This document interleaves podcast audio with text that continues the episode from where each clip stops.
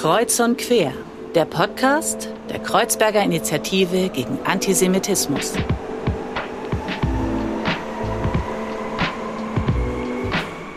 Hallo und herzlich willkommen zu einer neuen Folge von Kreuz und Quer. Mein Name ist Fadel und ich habe wie immer die große Freude, euch durch die heutige Folge zu führen. Und in dieser heutigen Folge wollen wir den Sounds of Kreuzberg unserer Playlist eine Art Gesicht verleihen. Wir weiten es etwas in die Sounds of Berlin und wir haben uns gedacht, dafür wollen wir einen tollen Gast einladen, der die Musikszene in Berlin mitgeprägt hat, auch international mitgeprägt hat. Sie ist DJ, sie ist Musikproduzentin, Autorin, Eventmanagerin, Aktivistin, hat unter anderem zwei Vereine gegründet und macht noch vieles, vieles mehr, über das wir heute sprechen wollen. Wir dürfen heute bei Kreuz und Quer Ipek Ipek Giolo begrüßen, kurz DJ Ipek. Hallo. Merhaba und hallo. Wie geht's dir denn? Gut geht's mir. Ist schön hier zu sein bei euch. Sehr schön, sehr schön. Wir freuen uns total, dass du da bist. Und vielleicht, um den ZuhörerInnen einen kleinen Einblick zu geben und einen kleinen Einstieg. Du bist DJ, das hatte ich gesagt. Wenn du deine Musik beschreiben würdest, wie würdest du die denn beschreiben? Jemand, der es gar nicht kennt. Also als DJ Ipek mhm also nenne ich als Style Eclectic Berlinistan. Mhm. mhm. Eclectic, weil es einfach ein Crossover von verschiedenen Styles sind, von sehr, würde ich mal sagen, türkisch, kurdisch, in Arabischsprachen, Farsi, also iranisch, persisch, afghanisch, pakistanisch, also so Swana-Gebiete, das heißt South Asian, Middle Asian, Near Asia also so Mittlerem Osten, Nahen Osten, die Musik daraus und also so türkisch, kurdisch, arabisch, griechisch und so solche Musik von sehr traditionell bis hin zu mhm. sehr elektronischem, technoiden, aber auch trappigen Sound. Tanzen ist da angesagt mhm. und das ist das Eklektische. Ich bleibe nicht nur bei einem Style stehen, wie nur elektronisch und dann spiele ich nur einen Rhythmus und immer das gleich für Hours, sondern ich wandere durch die ganzen Genres und Stile und Berlinistan setzt sich aus Berlin und Istanbul zusammen, mhm. also weil ich bin eine Berlinerin, aber auch eine Istanbulerin mittlerweile. Und Berlin ist anders als der Rest. Ja. Total. von Deutschland. Ja. Und dadurch ist es für mich so, Berlin ist dann als eigenes kleines Kosmos? Mikrokosmos ja. wie Pakistan, Hindistan, ja. also auch also so eine Länderbezeichnung, also so ein Berlin als eigenes Mikrokosmos. Damit beschreibe ich die Musik der Crossover durch ganzen traditionellen bis hin zu sehr elektronischen Sound. Und als Epic Picture lege ich eigentlich eher so von Deep House bis, zu, bis mhm. hin zu Melodic Techno auf. Und da bin ich dann rein elektronisch mhm. sozusagen. Aber immer noch mit einem Swana Sound, also Middle East, Near East, diesen immer noch davon einen beeinflussen. Mhm. Warum mache ich das? Genau, und dazu kommen wir ein bisschen später. Ich habe tatsächlich noch eine andere Frage. Ich habe nämlich auch Freunde, die hier und da als DJs auftreten und irgendwie gibt es so einen Running Gag zwischen uns, weil ihnen das relativ oft passiert. Und da dachte ich, wenn ich schon eine Koryphäe da habe, darf ich das vielleicht mal fragen. Und zwar, wie oft hörst du eigentlich die Frage, wenn du im Club unterwegs bist, kannst du was von David Getter spielen? Weil meine Freunde hören das sehr oft tatsächlich. Wenig. Das ist gut, glaube ich. Oder? Also mit David Guetta ja. wenig, weil Mensch weiß, dass ich einfach nicht diese Sorte von Musik auflege. Also wenn ich jetzt fürs BMW oder Mercedes Betriebsfeier auflege, natürlich habe ich das auch in petto, um einfach mal vorbereitet darauf zu sein. Ja. Weil es gibt ja welche, eigentlich wenig, mhm. weil die wissen eigentlich, David Guetta ist nicht in meinem, in meinem Playlist oder mhm. sowas. Ich hatte das eingangs schon gesagt. Wir haben ja die Tradition im Podcast, dass die Gäste ein Musikstück mitbringen für die Sounds of Kreuzberg, für unsere Playliste. Und ich bin total gespannt als Musikerin, was du mitgebracht hast als Song. Ich habe Uyan Uyan mitgebracht. Wake Up. Das ist so ein Wake-up-Call eigentlich. So, das hatte ich mit Petra Nachtmanova zusammen veröffentlicht bei dem wunderbaren elektronischen Berliner Label Katamucke. Das war 2017, 2018 ist dann das Videoclip rausgekommen. Wake Up Call deswegen. Ich meine, ich bin ein, eine Produzentin, die sich von den Geschehnissen dieser Welt mhm. beeinflussen mhm. lässt. Mhm. So. Und ich habe das Glück, das in die Musik einzuarbeiten. So, das ist mein Instrument. Ich arbeite das, das ist mein Weg, wie ich mir sozusagen meinen Emotionen freien Lauf lasse. Wie gehst du da vor? Wie machst du das? Und dann habe ich eine Idee. Mhm. Damals war das so, Petra Nachtmanova und ich haben zufällig im gleichen Club gespielt. Und dann habe ich irgendein Beat gespielt. Und dann hat sie darauf spontan gespielt. Mhm. Dann dachte ich, wow, geil, cool. Petra Nachtmanova, für diejenigen, die sie nicht kennen, ist eine tschechische Polin, die in Österreich aufgewachsen ist, aber seit über zehn Jahren jetzt mittlerweile in Berlin lebt, selber eine Historikerin ist und Oboe spielt, aber eigentlich in Berlin angefangen hat, Saz und Balama zu mhm. spielen, mhm. dieses traditionelle Langhalslaute. Und sie singt auch auf Türkisch wie sie auch auf Russisch und aber auch Polnisch und Tschechisch und Französisch und Englisch singen kann, singt sie auch auf Türkisch. Und Uyan Uyan ist sozusagen dieses Lied Wake Up Call. Uyan Uyan ist inspiriert von Pir Sultan Abdals Gedicht Ötme Bülbül Ötme. Mhm. Wie würde ich das sagen? Piepe nicht Nachtigall, singe mhm. nicht mhm. Nachtigall. Und das ist wiederum aus dem 15. Jahrhundert dieses Lied. Mhm. Und Pir Sultan Abdal war ein alevitischer Singer und Songwriter, der durch die Dörfer gegangen ist mit seinem Saz über die Missstände der Welt und des Systems immer gesungen hat. Und er wird dem alevitischen Community sozusagen zugeordnet. Aber Uyan Uyan Ötme Bülbül Ötme slash ist ein Lied, womit viele Türkeistämmige, egal ob es alevitisch waren ja. oder nicht, aufgewachsen sind. Also für uns ist es eher so ein Türkei Türkei-Song. Ja. Und es handelt sich bei dem Lied selbst um den Weltschmerz, aber auch um den Schmerz um den anderen, des geliebten Menschen, der es weggenommen wurde. Und bei Spir Sultan Abdal weiß man, er war ganz klar Systemkritiker. Mhm heute würde man sagen Lefty, linksorientiert, mhm. Anarchist, so ähm, Antifaschist und Anarchist, würde man sagen, man weiß nicht, ob er aufgehängt wurde oder nicht. Ah, okay. Und Ötme Bülbül Ötme oder diese Lieder aus diesem 600 Jahre vorher schon geschrieben worden sind, was haben sie, was ist der Unterschied zum heutigen Tag? Ja. Es ist immer noch das gleiche Unterdrückung gibt es heute immer noch. Wir haben Rassismus, wir haben Antisemitismus, wir haben Klassismus, wir haben Kapitalismus, wir haben Transphobie, Homophobie, und äh, Sexismus und in vielen Menschen, in vielen Erden herrscht immer noch Ungerechtigkeit. Und was weiß ich, all das mhm. wird auch in diesem Lied genauso beschrieben wie in anderen Liedern, die auch heute komponiert werden. Und mein Gefühl war, okay, ich möchte dieses Lied ist mir sehr wichtig. Es passiert wieder so viel in der Türkei. Total, ja. Damals gab es halt diese äh, Post-Gezi-Zeiten. Dann gab es halt dieses in Brasilien die Aufstände und dann Arab Spring. Und für mich war, okay, ich muss was machen. Weil Menschen, nachdem diese Aufstände passieren, ziehen sie sich dann zurück, weil genau, Polizeigewalt genau, und Militärgewalt, ja, ja, ja. Polizeigewalt und Militärgewalt ist so horrend und so so stark und so gewalttätig, dass Menschen dann denken, ich, ey, es hat eh keinen Sinn rauszugehen. Es bringt uns eh nichts, es wird eh immer alles schlimmer. Am besten mucke ich nicht auf, am besten sage ich gar nichts mehr, ich demonstriere nicht mehr, es hat eh keinen Sinn.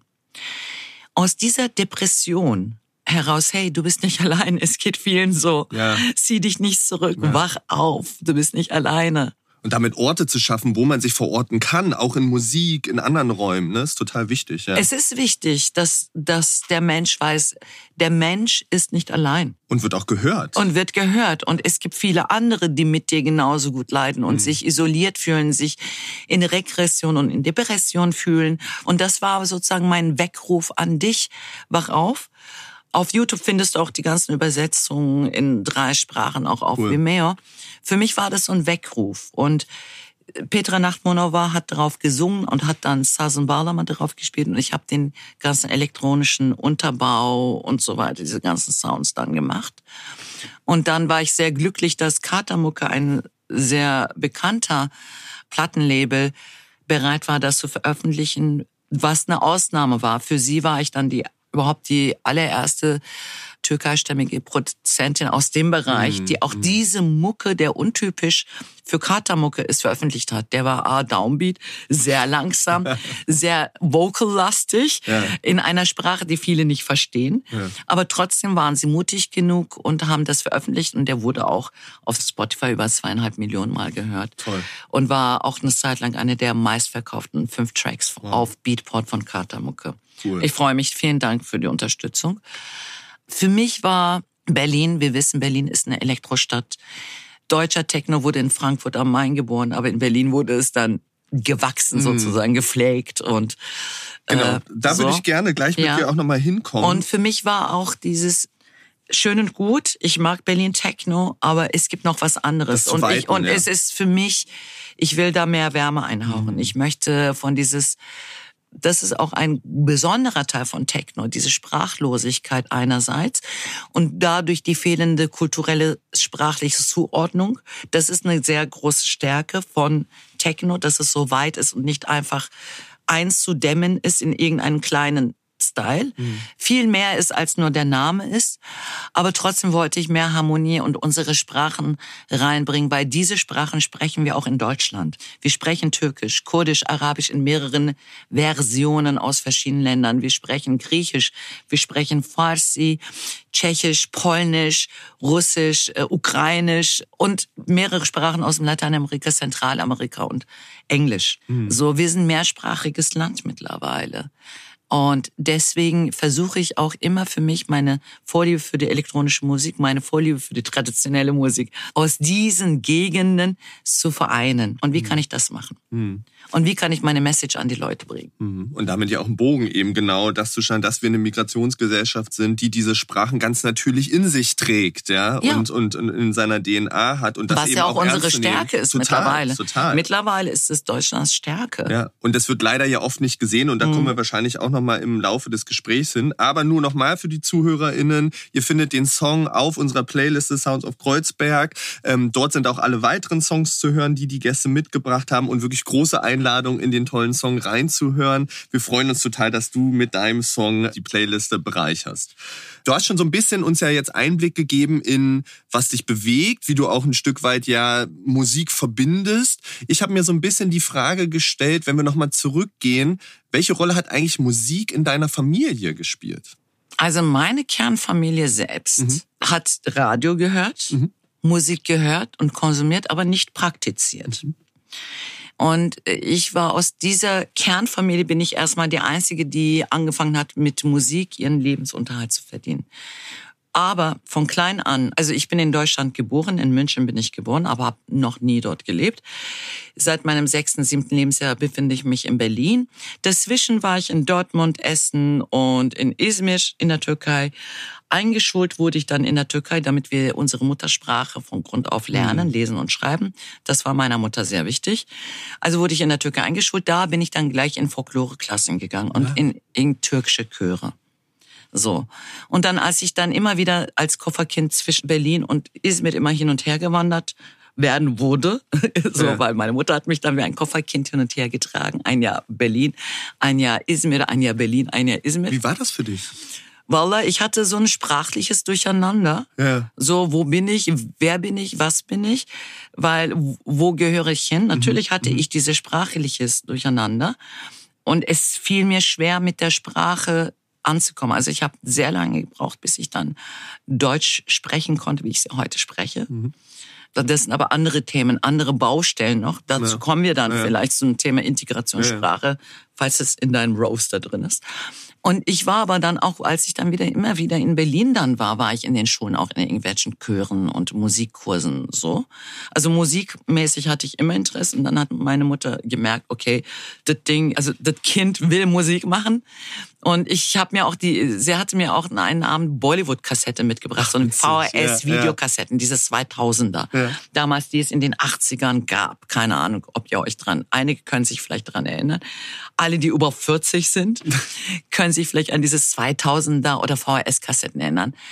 Und es gab in den 80er Jahren so ein großes Videoboom innerhalb mhm. der türkischstämmigen Gemeinde, weil Sexszenen, Drogen und Alkoholszenen in den türkischen Filmen zu viel wurden, haben dann angefangen, die türkischen Familien sich Bollywood-Filme anzugucken. Ah, Drei Stunden lang. Ja, Keine ja. Sexualität, nicht mal eine Kussszene. Ja. Aber es wird getanzt, es wird um den Tuch herum sozusagen Sexualität, Intimität gelebt.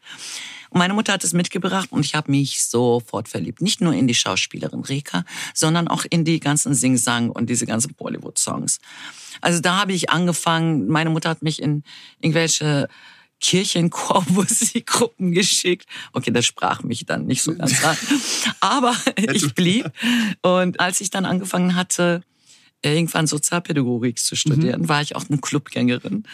Und ich wurde dann tatsächlich auch tatsächlich angesprochen im Club selbst.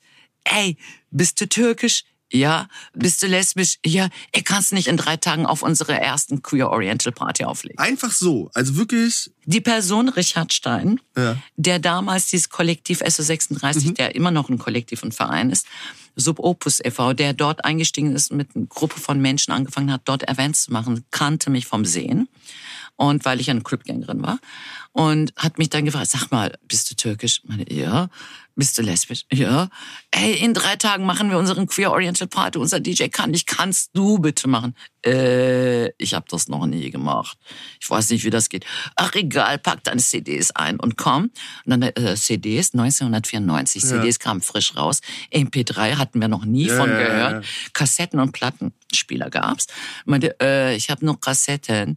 Man sagt, egal, pack deine Kassetten ein und komm. Und dann dachte ich, wow, es ist endlich die Gelegenheit, unsere Mucke zu spielen in der Szene, also in der LGBTQI-Szene, lesbisch, schwul und trans und Interszene, um das mal auszusprechen. Dann dachte ich, wow, das ist endlich die Möglichkeit, unsere Mucke zu spielen und dazu zu tanzen nach drei Tagen, ich habe dann alle gefragt, alle meine Freunde, ey, habt ihr Musik? Mir gibt mir. Das ist alles zusammengesammelt. Alles zusammengesammelt, ja. weil es war der 24.12.1994. Ah, Weihnachten. Ja. Idee war, ey, die ganzen Deutschen gehen bei ihren Familien und Freunden Weihnachtsessen. Was machen die ganzen Migranten? Die machen nichts. Also machen wir für die, die eine Party. An, ja. So. Und dann habe ich tatsächlich meinen roten, äh, roten äh, CD-Köfferchen, den ich heute immer noch habe, mitgenommen mit meinem schwarzen Chador und war vorher beim Weihnachtsessen und bin dann mit meinen Gastfreunden Geil. dann auflegen gegangen. Und der DJ meinte, okay, du machst das und das und das und das und das und das und push the button play. Und dann meinte ich, oh, Okay. Genau, und dann stehst du da. Das waren Geräte erstmal, wo ich dachte, äh, zum ersten Mal gesehen, das sieht nicht wie mein Kassettenspieler wie zu Hause aus. So, wie mache ich das? Ich keine Ahnung, wie, ich, wie viele Fehler ich gemacht habe. Nach zwei Stunden kam dieser Hausmusik-DJ und sagte, ah, du schaffst es auch ohne mich, ich gehe jetzt nach Hause. Und dann, dann ganz alleine. Und dann bin ich acht Uhr morgens runtergegangen, diese Treppe von Esso. Damals stand dieser DJ-Pult ganz oben, mhm. zwei Meter mhm. über der Tanzfläche. Und dann bin ich runtergegangen. Der Richard Stein kam auf mich so und drückte mir 1994 200 Deutschmark äh. auf die Hand. Mark. dann dachte ich, wow, ich will das Geld nicht doch, du nimmst das Geld. Meinte ich, wofür denn? Du hast gearbeitet. Ich hatte Spaß, ich habe so viel getanzt. Egal, du hast gearbeitet, du nimmst das Geld. Meinte ich, wow. Dafür, dass ich so viel Spaß hatte, bekomme ich auch noch Geld drauf. Geil. so. So war das. Und dann hat sich herumgesprochen, ey, das ist ein türkisches Mädel, die legt alles Mögliche auf, was die Migranten so hören, lass uns sie buchen. Und dann sei es so ein Feministinnen-Schlag mich tot Verein, Immigranten-Schlag mich tot Verein, keine Ahnung, linke Vereine haben mich dann angesprochen. Und damals hatte ich wirklich querbeet dann alles aufgelegt. Mhm. Und das natürlich auch mit englischer Musik gemischt, damit die Leute auch, weil alle, die nicht zu diesem ganzen Oriental ja, ja, tanzen konnten, haben? Anknüpfungspunkte ne? haben, sie heranführen. Und so kam das dann, dass ich dann immer mehr bekannter wurde, dass ich dann auch ins Ausland dann eingeladen wurde. Wann hast du gemerkt, dass du erstens selber das auch möchtest, davon zu leben und dass du davon leben kannst? Das war 2000. Mhm. Ich hatte halt mein, mein Studium schon längst beendet und hatte zwischendurch angefangen, oh, ich will mal Jura studieren. Und mhm. auch das hatte ich begonnen und abgebrochen. Und ich hatte eine feste Anstellung als Leitungsposition beim Deutschen Roten Kreuz in Wedding. Sozial, kind, Sozialprojekte, Glücke-Kinderprojekte, Jugendeinrichtungen mhm. hatte ich geleitet. Und mir kamen immer mehr Anfragen aus dem Ausland. Hey, magst du nicht auflegen? Wir machen ein Festival so. Und dann habe ich gemerkt, ey, das ist etwas, wo ich total viel Spaß habe, ich Energie spüre und ich bin ja eine offen lesbisch lebende Person. Das ist meine Plattform. Ja, das ist ja. meine Plattform, um Sichtbarkeit zu schaffen, um Hörbarkeit zu schaffen, um präsent zu sein. Und ey, ich sehe Länder, ich sehe Kulturen. Dann dachte ich, okay, ich bereite das vor und habe dann mein Arbeitsverhältnis dann damals beendet und nicht verlängert mit mhm. dem Deutschen Roten Kreuz, wo ich sehr glücklich war. Aber ich wollte das ausprobieren, einfach mal als, als DJ erstmals zu leben mhm. mit Musik. Ich habe dazu ein spannendes Zitat tatsächlich gefunden und ich finde, das beschreibt das auch ein Stück weit total gut von einer, ich glaube, schwedischen Zeitschrift. Und zwar haben die geschrieben auf Englisch, When Epic plays, people listen, they dance, they scream, they want more. That goes for Berlin, that goes for Stockholm, that goes for New York. Warum glaubst du, resoniert deine Musik so gut, auch international und nicht nur hier in diesem Kosmos von Berlin? Eine gute Frage. Einmal, A, viele der Gäste nicht unbedingt die Lieder kennen und erstmal mhm. für sie was Neues. Mhm. Aber andererseits ist ja auch eine sehr, sehr warme mhm. Musik. Also ich finde das zum Beispiel, wenn ich als DJ Ipek auflege, also das ganze Dance-Musik von Chalai Govent Dabke bis hin zu Belly Dance, Shaka Shaka Stuff auflege, dann ist das A anders. Es ist sehr dynamische Musik, weil ich bleib ja nicht nur bei einem Style drin. Manchmal spiele ich dann auch neun, acht Rhythmen, mhm, mhm. sieben, acht Rhythmen, und dann Hallei, Gomen und dann wird's schnell Drum Basic und dann kommt's äh, dann Reggaeton und dann ist es sehr dynamisch. Ich liebe die Mucke, die ich auflege und ich habe sehr viel Spaß daran. Also mache ich auch automatisch eine Go-Go-Show, mhm. damit ich die Leute auch anziehe und sage, hm, du weißt nicht, wie du dazu tanzt. Okay, ich zeig's dir und ja, tanz mit ja, mir. Ja. Oder die Leute, die das kennen, tanzen da mit mir, weil sie merken, ah, da ist jemand, die weiß, wie, wie sie dazu tanzt. Also tanzen wir zusammen. Es ist so, es ist einfach eine Party, Spaßmusik, mhm.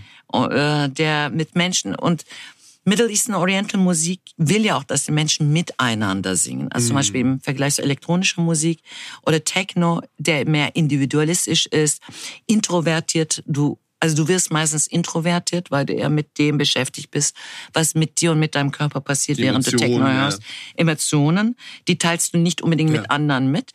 Bei der Middle Eastern Oriental Musik vergleichbar zu 80er, 90er Jahre Disco-Musik in Deutschland, Okay, heute immer noch welche, wobei die Musik von früher natürlich viel besser war als heute. Äh, das denken natürlich alle Menschen. Das sagen ja. auch irgendwann alle Menschen. Ja, ist ganz schön, man nimmt sich das immer nicht vor. Ja, aber, aber egal, ob, dahin, ob, ob DJ-Musiker oder ja. nicht, das oder normaler, nicht musizieren, aber Konsument, Mensch sagt immer irgendwann, früher war die Musik viel besser. Auf jeden Fall es ist halt eine, also die Musik, die ich dann auflege, ist sehr dynamisch, sehr mal sehr melodisch, mal sehr vocallastig, mal nur Drums in verschiedenen Rhythmen. Und es ist einfach so, ich gucke auch die Menschen an, ich mhm. beobachte auch die Menschen an und, und es sind halt so andere Teile, die ich dann versuche aus ihnen rauszuholen. Mhm. So. Und Gay Honey gibt es ja auch schon seit über 25 Jahren. Ja, ist eine der bestlaufenden Partys. Und ich würde sagen, es ist auch die bislang anhaltende älteste LGBTQI-Plus-Party. Mhm ich finde, wir haben jetzt sehr positiv ja auch über ja. diese Entwicklung gesprochen. Aber ich habe mich natürlich im Vorlauf auch noch mal so ein bisschen mit deinem Werdegang auseinandergesetzt. Und du hast auch trotzdem gesagt und trotz aller dieser positiven Facetten von, das gibt dir was. Und ich glaube, das hört man ja auch total und schafft, finde ich, auch so ein Sense of Community, wenn man bei deinen Partys mhm. ist. Gerade eben, weil es ein Miteinander ist. Hast du aber trotzdem auch mal beschrieben, das war auch ein steiniger und harter Weg tatsächlich, dahin zu kommen, wo du bist. Wenn wir mal so ein bisschen auf die Musikbranche gucken, gerade für Frauen, queere queere Menschen, Menschen, die als migrantisch gelesen werden. Wie hat sich vielleicht Musikbranche auch verändert? Und haben wir genug Räume, in denen diese Menschen repräsentiert sind eigentlich in Musikbranche heute? Okay, ich erkläre ja. kurz, wie es früher war. Total gern. Ja. Also, also als ich damals angefangen hatte, war ich vielleicht eine von drei, vier weiblichen Female DJs, die überhaupt in Berlin aufgelegt hatten. Und dann war ich auch noch Oriental. Also andere Mucke für Menschen, denen, die die Mehrheit es gewohnt ist. A, ich wurde nicht so oft gebucht. B, es war immer Kampf, wenn da nicht die Menschen, die die Musik kannten, mhm. da waren gab es für manche Menschen echt Schwierigkeiten, sich da anzubinden an dieser Musik. Also habe ich dann solche äh, Reaktionen gehabt wie, ey, deine Mucke ist scheiße, äh, mach mal was anderes, mach mal Madonna. So wo ich denke, Moment, kannst du lesen? Ja. Was steht da dran? Eclectic Berlinistan. Was steht da noch dran? Ja, Oriental Middle Eastern Sound Train. Okay, kannst du lesen? Ja, du kannst lesen. Warum kannst du nicht für fünf Minuten oder mhm. zehn Minuten oder drei Lieder lang mal diese Mucke aushalten, was trinken gehen und einfach die Leute respektieren? Und wenn ich mal ganz hart war bei den Menschen so, komm, äh, deine Musik ist scheiße, wo ich denke, ey, setz dich hin und überleg dir, warum du die Musik von zwei Millionen Menschen nicht aushalten kannst Mhm. für zehn Minuten. Und dann war klar, drei Oriental und dann mache ich vier Englisch. Zwei Arabisch, dann mache ich fünf Englisch. Also so- habe ich dann die Menschen sozusagen heranerziehen müssen. Weil natürlich ungewohntes Rhythmen, ungewohnt, äh, nicht immer alles einfach zu verstehen, wie es in Europa so ist. Aber es geht so musikalisch kompliziert. Ja, Musik ist so vielfältig. Es gab sehr viele solche Reaktionen. Oder wenn jemand, wenn ein nationalistischer Türke auf mich kam, ey, wieso spielst du Kurdisch? Ich denke, es ist eine Türkenparty. Weil es in der Türkei auch Kurden gibt? Nein, es ist keine rein türkische Party. Wo ich bin, ist es keine rein türkische Party. Kann es nicht geben. Oder einfach Menschen, die ein Problem haben, mit der Musik umzugehen und das dann über andere Ismen versuchen, an mich heranzutragen. Wie zum Beispiel, wenn ich auf einer Frauenparty mal aufgelegt habe, ist mir das einmal passiert. Verstehst du überhaupt, was sie da singen? Weil sie, äh, bitte spiel keine türkische Musik oder keine arabische Musik. Warum nicht? Ja, weil diese Länder besonders sexistisch sind und frauenfeindlich sind. Ah ja, okay. Verstehst du überhaupt, was die dann singen? Meinte ich erstens. Ich bin ein DJ, nicht Übersetzer. Bei Liedern, von denen ich weiß, dass sie nationalistisch, homophob und überhaupt transphob sind, spiele ich ganz klar nicht. Aber wenn ich will, dass alle verstehen, dann müsste ich zu 80 Prozent nur noch deutsche Musik auflegen. Weil ich kann nicht davon ausgehen, dass alle Englisch sprechen. Ist es das, was sie will? Und außerdem möchte ich, dass sie mir die Fragen beantwortet, warum jedes vierte Kind hier sexuell missbraucht wird, warum die Frauenhäuser hier in Deutschland so voll sind. Und dann können wir aber auch über matriarchale Kulturen reden oder über Sexismus und Transphobie in Europa reden. Ja, und damit ja auch wirklich über Ismen rassistische Strukturen. Wir haben jetzt wieder auch so Debatten, Heino, der auch nicht abrücken will, ne? Ja, ja. Und, und, und, und, und solche Geschichten. Aber tatsächlich ist ja auch Identität Europas ja auch im Wandeln. Also Ja, wir können total. jetzt nicht sagen, Deutschland ist nur statisch und hat nur die deutsche Kultur, was auch immer das heißen mag, weil auch bayerische Kultur ist ganz anders als der Preußen. So, und die Alemannen sind ganz anders als die Allgäuer. So. Aber ähm, was heißt das? Wir sind ja im Wandeln. Also muss auch die kulturellen Attribute eines Landes auch erweitert werden, nicht vernichtet, erweitert und angepasst werden zu den aktuellen Vorkommnissen und Zuständen. So ist es halt einfach. Total. Und ähm, die auch mit zu sozusagen aufzunehmen, ja auch da eine gewisse Offenheit zu schaffen Ja. für, ne, dass sie Teil dessen sind. Und da schließt sich vielleicht die Frage an. Wir debattieren immer wieder in unserer Gesellschaft über Leitkultur. Kann es die eigentlich überhaupt geben, wenn wir sagen, wir sind eine Gesellschaft der vielen? Ja, keine Ahnung, welche Kultur es sein soll, der uns leiten soll. Also es kann äh, Orientierungspunkte geben, wo wir uns alle dran orientieren, egal jetzt Backgrounds in jeder Form. Aber Europa ist stark am Wandeln. In zehn Jahren wissen wir nicht, wer mehr hier sein wird, wenn wir uns immer noch an kulturellen Backgrounds festhalten. Klar ist, Future of Germany ist POC. So, POC bedeutet People of Color. Es wird nicht rein weiß christlich sein. Aber auch wir aneignen uns ja auch das Land, wo wir leben. Wir gestalten das ja auch mit. So. Und daher ist es auch dann auch in guten Händen, was das auch immer bedeuten mag. Aber zurück zu der Frage, ja, ich hatte, ich bin während des Auflegens sehr vielen Rassismen und Sexismen begegnet. Wie, ach, ich wusste gar nicht, dass du eine Frau bist. Oder, ach, du bist eine Türkin, dafür legst du echt gut auf. Oder, keine Ahnung, weniger Bezahlung als männliche DJs.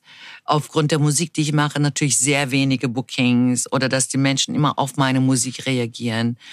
Ich hatte sehr, sehr harte Zeiten oder dass für Labels meine Musik nicht passt und mich abgelehnt haben. Aber Göttin sei Dank, Allah sei Dank, Gott sei Dank und überhaupt alle Konsorten seien Dank, hat sich das verändert. Wir haben heute jetzt Female Pressure, der ist seit, der mittlerweile, Female Pressure ist ein Network von ungefähr 1800 Mitglieds, die sich als Female, Trans und Inter sozusagen identifizieren. Das heißt, für diejenigen, die das nicht kennen, weil ich kenne eure Zuhörerschaft nicht. Also es könnten auch mh, bei Geburt als weiblich assigned Personen auch dabei sein kann, aber auch als Menschen, die sich als weiblich identifizieren und definieren. Das heißt, eine Transfrau, ein, ein, eine Person, der sagt, ich fühle mich nicht wohl in meinem geborenen Körper, zum Beispiel. Deswegen gehe ich über diese binäre mhm. äh, äh, Gender-Geschlechtervorgabe hinaus. Mhm. Und das sind dann die Non-Binaries. Das heißt, die sagen, ich äh, definiere mich weder als Mann noch Frau. Dann gibt es die Transpersonen, die sagen, ich bin, ich definiere mich als das andere Geschlecht. Und dafür musst du nicht unbedingt in Volkssprache umoperiert sein. Ja. Also Female Pressure ist sozusagen ein, ein Network von vielen Menschen, die sozusagen sich als Female identifizieren, auch inter- und non-binary und trans identifizieren. Und da arbeiten, also wir sind sozusagen Mitglieds, Members auf diesem Female Pressure Produzentinnen, Aktivistinnen, DJs, ähm, äh, Kuratorinnen, also die Festivals organisieren und so weiter und Schriftstellerinnen. Und wir natürlich, wir sind immer mehr gewachsen und wir haben natürlich auch, machen wir Untersuchungen immer zum 8. März jeden mhm. Jahres. Mhm. Wie hat sich denn die Clubkultur und die Bookings der Non-Binary und Female äh, Personen sozusagen sich entwickelt? Noch in 2017 oder 18 gab's bei vielen elektronischen Musikfestivals hundertprozentige männlich weiß. Also ich habe zum Beispiel, ich glaube, es ist 19, diese Debatte ums Highfield Festival. Ja, ja, Kopf, 2019, ne? Genau, eine. Ja, von 40 Booking genau. Acts nur eine Person, Suki. Ja, genau. War dann äh, sozusagen gebucht. Und bei vielen Festivals, wenn man auf die Line-Ups guckt, Man Only. Mhm. Bookings. Wo sind die alle anderen Artists, die sich nicht als männlich identifizieren? Und das ist meistens Cis-Man only. Also nicht mal Trans-Mann sozusagen, sondern du bist männlich geboren und als Mann wurdest du gebucht. Und in vielen Festivals war das so, dass Frauen entweder nicht gebucht worden sind, andere Frauen und andere. Und äh, daran hat zum Beispiel Female Pressure sehr hart gearbeitet und macht dann auch immer wieder Untersuchungen, wie ist denn Bookingsverhältnis jetzt geworden? Ist es besser als zu früher? Also von 0% sind wir auf 10% mhm, gegangen, mhm, was ein großer Schritt ist, aber nicht genug. Ja, ja, klar. So. Und Bezahlung, wir, also so, die Anzahl der weiblich auffälligen DJs ist immer mehr nicht weiblich auflegend, sondern Anzahl der Female DJs ist mehr geworden und es gibt mittlerweile sehr, sehr bekannte DJ-Frauen, die wirklich weltweit gebucht werden. Hm, lass uns in Berlin beginnen. Ellen Erlian, Anja Schneider, keine Ahnung. Ja, und dann gibt es sehr international Summer Abdul Wahid und äh, keine Ahnung. Also es gibt so, so, so, so, so viele Female Identified Produzenten und DJs, die mittlerweile gebucht mhm. werden. Was toll ist. Mhm. Weil das stellt auch die die Wahrheit, die Realität innerhalb der Gesellschaft wieder. Mhm. Mhm. Weil da leben nicht nur Männer. Und da leben nicht nur weiße Männer in dieser Gesellschaft, sondern da leben so viel mehr Menschen als das, was wir in den Werbungen oder in den Fernsehen oder auf on Stages sehen. Mhm. Und das wird widerspiegelt. Und das ist wiederum Empowerment. Das heißt, es ist eine Stärkung der Menschen, die auch in diesem Bereich arbeiten wollen und dann sagen, ey, ich bin nicht alleine, da liegt ein IPEC auf eine türkische Lesbe oder eine türkischstämmige Lesbe oder BIPOC, keine Ahnung, wie du mich dann nennen willst. Ah, dann kann ich das auch cool. Ja, das ist total so. wichtig, diese Bilder ja. ja. auch haben und die, damit ja auch Räume zu öffnen. Ja, ja weil du dann denkst, denkst in diesem Konglomaten nur ja. diese Menschen erscheinen und nur diese Menschen werden erfüllen sozusagen die Voraussetzungen, um diesen Job ausfüllen zu können. Hm es ist besser geworden. Frauen werden ernst, ernster genommen in ihren Pro Produktionen und sie können mittlerweile auch davon leben. Mhm. So und auch auch Musik und Produzenten aus dem anderen Orten als in jetzt in Nordamerika oder in diesem Zentraleuropa werden auch immer mehr gehört und werden released. Mhm. So endlich mal. Mhm. Ich da stellt sich mir so ein bisschen die Frage, aber. Aber das bedeutet nicht, wir, sind, wir haben jetzt die völlige Perfektion erreicht. Noch nicht. Genau. Und ich glaube, gibt's da nicht jetzt auch in diesen Veränderungsprozessen die Gefahr für so eine Art von Tokenism, dass sich Festivals, äh, Clubbetreiber dann sagen, okay, ich hole mir DJ Ipac, die ist türkisch, die ist lesbisch und ich stelle sie jetzt hier quasi als so eine Art Feigenblatt hin für, sonst bucke ich nur cis-männlich und du bist sozusagen die Einzige. Wie wählst du, um dem vielleicht auch zu entgehen, eigentlich die Gigs aus, die du machst? Naja, ich gehe schon auf die Webseiten mhm. und gucke schon, wer alles gebucht worden ist. Ich bin, also was Tokenism angeht, ich meine, natürlich wurde ich so oft gebucht, mhm. höchstwahrscheinlich die letzten 30 Jahre. Ah, ey, da legt ja jemand jetzt Middle Eastern auf, wir haben das noch nie gehört, unsere Leute kennen das nicht und wir haben alle anderen Bookings nicht, aber wir möchten das unbedingt hören und wir möchten, dass die Leute das hören. Ja, muss man das vielleicht auch ist eingehen? Das jetzt, ist genau, das jetzt genau, Tokenism? ja. Ist das jetzt Ja, Tokenism? Gute, ja. Es ist aber dann Tokenism, wenn ich bewusst 40 Leute, 100 Leute aus einem bestimmten Konglomat aussuche, nämlich nur weiße Personen oder nur männliche Personen oder nur, was weiß ich, eine bestimmte Sorte auflege und sage, aha, okay, der Staat hat gesagt, ein Prozent müsste mindestens nicht deutsch sein oder nicht weiblich sein oder nicht männlich sein oder nicht, keine Ahnung sein. Jetzt lass uns das buchen, dann, dann waschen wir uns rein. Das ist Tokenism. Wenn du dich nicht damit, nicht, dass du das auf die Bühne stellst, sondern die Art und Weise, wie du das machst und was du dahinter Welche Haltung dahinter welche dahinter steckt.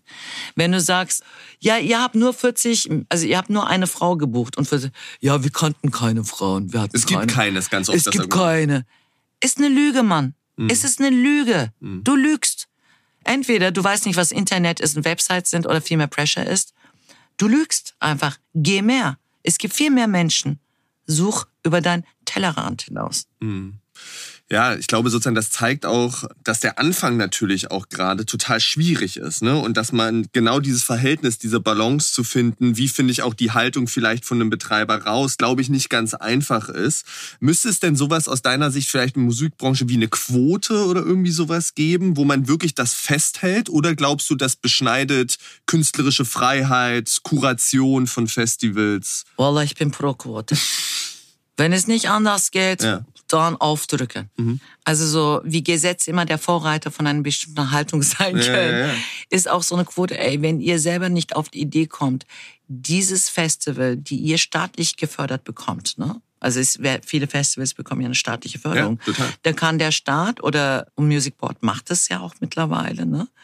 Also, äh, dass sie sagen, ey, Minimum 30 Prozent oder 40 Prozent müssen Female Booking oder Non-Binary Booking sein, Minimum.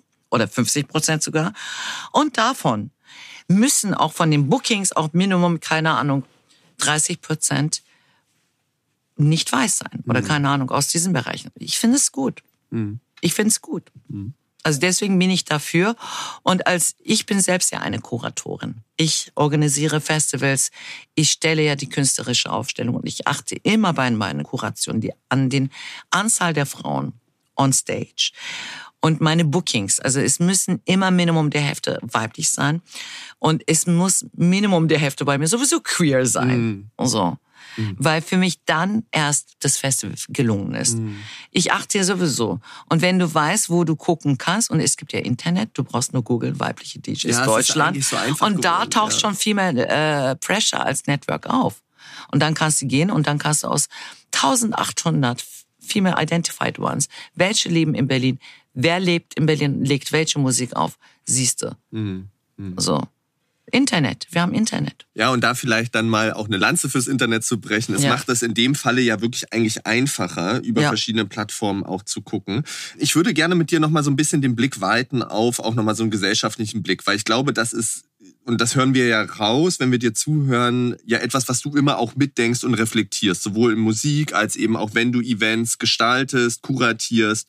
Du publizierst parallel zu deinem künstlerischen Schaffen auch noch, bist als Aktivistin unterwegs, ich hatte das gesagt, hast Vereine gegründet. Nun leben wir in einer Gesellschaft, die eine Gesellschaft ist, die Halle, Hanau erlebt hat, die verschiedene andere Anschläge erlebt hat. Mit welchem Gefühl blickst du auf unsere Gesellschaft und die Entwicklung unserer Gesellschaft? Leider ist es nur nicht nur dem Deutschland eigen. Also diese Bewegung sehen wir überall in der Welt. Diese immer mehr rechts, äh, die Bewegung nach rechts, antidemokratische Bewegung. Das macht mir Angst. Es hat mir auch Angst gemacht, als Sarrazins Buch herausgekommen ist. Und dann dachte ich, Shitomat, wir sind 15 Jahre wieder zurückgesprungen. Wo sind diese, all diese Arbeiten, Auseinandersetzungen geblieben? Und da kommt ein Sarrazin daher gibt dieses Buch heraus, der ja sich kaum zu unterscheiden ist von den Rassentheorien, die es in den Nationalsozialismus fast gemacht worden sind. Und der Mann wird so reich davon. Und er wird unterstützt, weil es wird gelesen, es wird gekauft. Und heute haben wir AfD und du könntest sagen, ey, ist AfD fast zu der zweitstärksten Partei auserkoren. Es wird wieder stark. So. Und das macht mir Angst in meinem Land, dass der Rassismus so wächst, dass auch einige Rassisten tatsächlich und Antisemiten tatsächlich dann in den Rücken gestärkt bekommen und sagen, ey, wir fangen wieder an, in den Straßen rumzugehen und, mhm. und welche zu klatschen. Mhm. Das macht mir Angst, aber es ist, andererseits bin ich natürlich sehr glücklich in Berlin, weil in Berlin sind wir einfach immer aufständig gewesen. In Berlin haben wir auch eine starke Community, der sich das nicht so einfach gefallen lässt. Und ich kann nur sagen, Kunst gegen rechts. Ich kann sagen, Musik gegen rechts. Awareness oder sich bewusst werden, wohin gehen wir und das wollen wir als eine deutsche Nation dahin. Mhm. Weil die deutsche Nation besteht ja aus vielen Menschen. Ja, genau, also weil darüber und denke ich. bitte nicht nur Deutschland, es ist ganz Europa. Ja, ja. So es ist ganz Europa, der das betrifft. Genau, und ich glaube sozusagen, machen wir es uns nicht manchmal auch und ich ertappe mich dabei auch als jemand, der in Berlin geboren ist, in Berlin lebt, der auch in so einer Berliner Bubble lebt, nicht auch vielleicht immer einfach zu sagen, naja gut, wir sind in Berlin eigentlich auf der Insel. Was ist denn mit der Fläche? Irgendwo wird es anfangen. Und wie gehen wir mit der Fläche, mit ländlichen Räumen eigentlich um? Und genau das, was du gesagt hast, welche Rolle kann denn da vielleicht auch Kultur gerade spielen, um gewisse Dinge vielleicht auch zu verhindern? Naja, ich meine, wenn wir uns angucken, ne, Berlin. Berlin ist ja in starken Entwicklung mhm. und ist hochgradig gentrifiziert und die grünen Orte werden immer weniger. Andererseits der Zuruf nach grünen Orten wird immer mehr und das Leben wird immer teurer. Also das Ding ist, die Orte, die wir geschaffen haben, die jetzt heute weg sind, wie Tacheles. Mhm. Tacheles ist weg. Zwar sind da irgendwelche Fotostudios und Kunsträume entstanden, aber wie viele davon sind wirklich so an die ursprünglichen Künstler vermietet worden zum Beispiel. Tacheles als, als ein widerständiger Kunstort ist de facto weg und ist den Vermietern Opfer gefallen. Mhm. Wie viele andere. Also so A100 Autobahnbau, da werden sehr viele Clubs davon darunter leiden und werden vernichtet. Mhm. Also diese kapitalistische Art von Räume besetzen erfolgt unter dem Decknamen von Kapitalismus. Neue Bauten.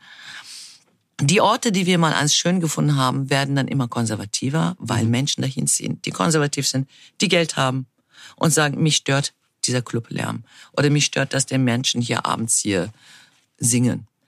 Und das verändert das Stadtbild.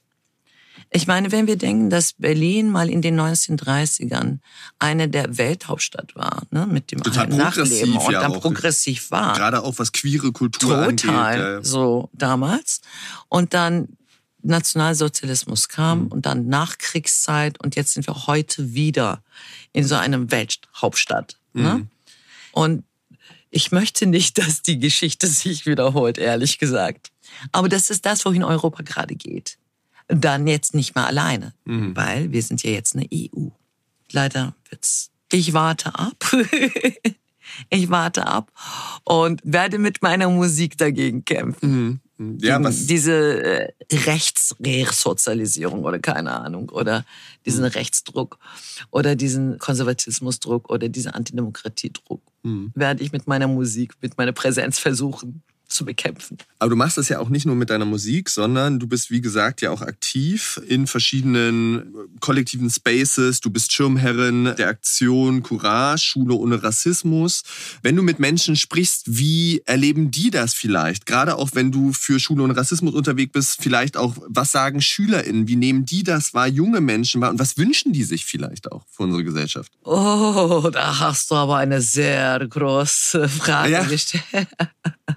Das wird mir leider oft nachgesagt. Ja, ja schlimm. Çok ayıp, çok ayıp. Schämlich, schämlich. Nein, nein. Ist eine sehr, sehr gute Frage. Also bei einigen Jugendlichen sehe ich auch sowas wie, alles, was ich mache, hat eh keinen Sinn. Mhm, mh. So, so eine Verdrossenheit. So ne? Verdrossenheit. Ne? Ja, ja. Okay, Internet. Das ist so, wir werden voll abgelenkt von diesem ganzen Internet. Und ehrlich gesagt, wäre ich heute eine Jugendliche, ich wäre überfordert von den ganzen Informationen. Ich bin echt glücklich, dass ich in einem, in einer Zeit aufgewachsen bin, wo noch gar kein Internet gab. Ich auch, ich sag das auch immer. Also, ja. wo wir noch Hausfestnetztelefone ja. Telefone kennen wie E-Mail. Was ist das? Wie ich kann von einer Welt zur anderen elektronisch irgendetwas schicken und, und diese Person kann innerhalb von einer Minute lesen. Oha. Ja, und man kannte auch die so. ganzen Telefonnummern der besten Freunde. Ich kenne heute keine mehr. Nee, hardly meine eigene Nummer, so, wie war meine Nummer nochmal? Und dann irgendwie, mittlerweile können wir telefonieren wie 007 James Bond. So. Immer unglaublich, wie die Welt sich entwickelt. Ja, ja. Aber was immer bleiben wird, ist das menschliche Bedürfnis nach Sicherheit, Mhm. nach Liebe, nach einem finanziellen auch Sicherheit und glückliche, gesunde Zukunft. Mhm. Das wird sich nicht verändern. Die Welt, die wir aber heute hinsteuern, ich wäre als Jugendliche total überfordert. Was mache ich nun? Welche Chancen gibt es nun für mich? Wohin gehe ich? Wie hole ich die Information ein? Ist das wirklich auch das Wahre für mich? Was kann ich mit meinem Hauptschulabschluss machen? Gibt es überhaupt noch? Gibt es überhaupt dieses alte System noch von Hauptschule, Realschule, Gesamtschule, Nee, machen alle MSA Diplomarbeit, ja. Bachelor? Auch die Systeme haben sich verändert. So, welches System wird in zehn Jahren herrschen und wird mein Diplom da noch gültig sein? Also mit sowas und wir sind nur noch, ich habe das Gefühl, wir haben alle noch weniger Zeit. Gestern hatten wir Silvester, morgen feiern wir Silvester. Aber ab einem bestimmten Alter vergeht die Zeit auch viel schneller. Ich kann jedem Jugendlichen einfach nur anraten, ey, lern irgendeinen Beruf. so, lern irgendeinen Beruf und guck so, dass du dich weiterentwickelst und bleib nicht stehen. Und denk nachhaltig. Es ist nicht heute, weil das, was du heute nicht machst, wird dir morgen begegnen. Und es ist schwierig geworden, ja. Die Welt ist schwierig geworden. Aber hey, jetzt haben wir auch die Möglichkeit von Homeoffice. Wir können jetzt für ein anderes Land arbeiten und ganz woanders leben. Da sind auch nochmal die Möglichkeiten auch nochmal, haben sich verschoben. Die Hoffnungslosigkeit spüre ich. Was mache ich? Wie mache ich? Will ich die nächsten 50 Jahre das Gleiche machen? Aber sowas gibt es eh nicht mehr. Mhm. Und ich schreibe ab und zu zum Thema Peer Group Works und Coming Out Migration. Was heißt das eigentlich? Und ich hatte auch eine der ersten Beratungsangebote geschrieben innerhalb der LGBTQI-Szene. Wie kann ich Beratung machen an Jugendliche, die Migrationshintergrund haben zum Beispiel, sowas.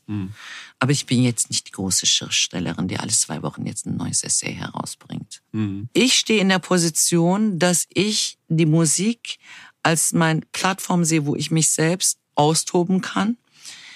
Und aber auch der Ort ist über Musik, über Schreiben, über DJ-Workshops, die ich anbiete, über Hybrid Identity Workshops, die ich anbiete. Ich mache auch Blumen für Othello über die Verbrechen in jener musikalisch-performative Lesung mit Esther Discherei zusammen. Das sind für mich Plattformen, wo ich meine Gedanken mit Menschen teilen kann. Mich bestimmt dieser Idee von, wenn ich unglücklich in einer gesellschaftlichen Zustand bin, nützt es mir nichts, dazustehen und darüber zu meckern, weil dann unterstütze ich dieses System eigentlich nur noch, Ja. indem ich nichts mache. Wenn ich eine Veränderung will, muss ich da reinwirken. Ich muss nicht dafür in die Politik. Das kann ich auch auf der Straße machen. Ich mache es auf der Bühne. Andere machen es beim Verkaufen vielleicht ihre Waren. Aber für mich ist es eine Plattform, wenn ich fünf Menschen erreiche, die wiederum andere Menschen erreichen, dann ist es für mich schon viel erreicht. So. Ich möchte auch nicht sowas wie ein Tarikat und Sekte klingen. Das hoffe ich, tue ich das nicht. Aber das ist, mich macht einiges unglücklich auf dieser Welt und das lebe ich dann über meine Musik aus. Und über das, was ich, wie ich ag- agiere aus. Ich finde, das ist eigentlich das perfekte Abschlusswort, genau mit diesem Aufruf und vielleicht das noch zu verbinden mit dem, was du davor gesagt hast. Wir wünschen uns, glaube ich, alle eine gute, faire, nachhaltige Zukunft und vielleicht ist das auch der Ansatzpunkt mit diesem Appell von dir zu sagen, ey, guck doch, wo kannst du dich in den verschiedensten Bereichen, was dir auch nahe liegt, engagieren, einsetzen für eine Veränderung der Gesellschaft. Daher erstmal, Ipek, vielen, vielen lieben Dank, dass du da warst. Ich habe mich total gefreut. Ich hätte jetzt noch ewig mit dir sprechen können und es gibt bestimmt auch noch ganz viele Sachen, die wir gemeinsam besprechen können. Aber ganz entlassen darf ich dich tatsächlich noch nicht, denn wir machen mit unseren Gästen am Ende immer noch mal eine kleine Schnellfragerunde. Da darfst du einfach aus dem Bauch antworten. Das hat natürlich ein bisschen was mit Musik zu tun. Außer die erste Frage, die ist relativ simpel und zwar Tee oder Kaffee? Kaffee. Kaffee, bin ich auch dabei.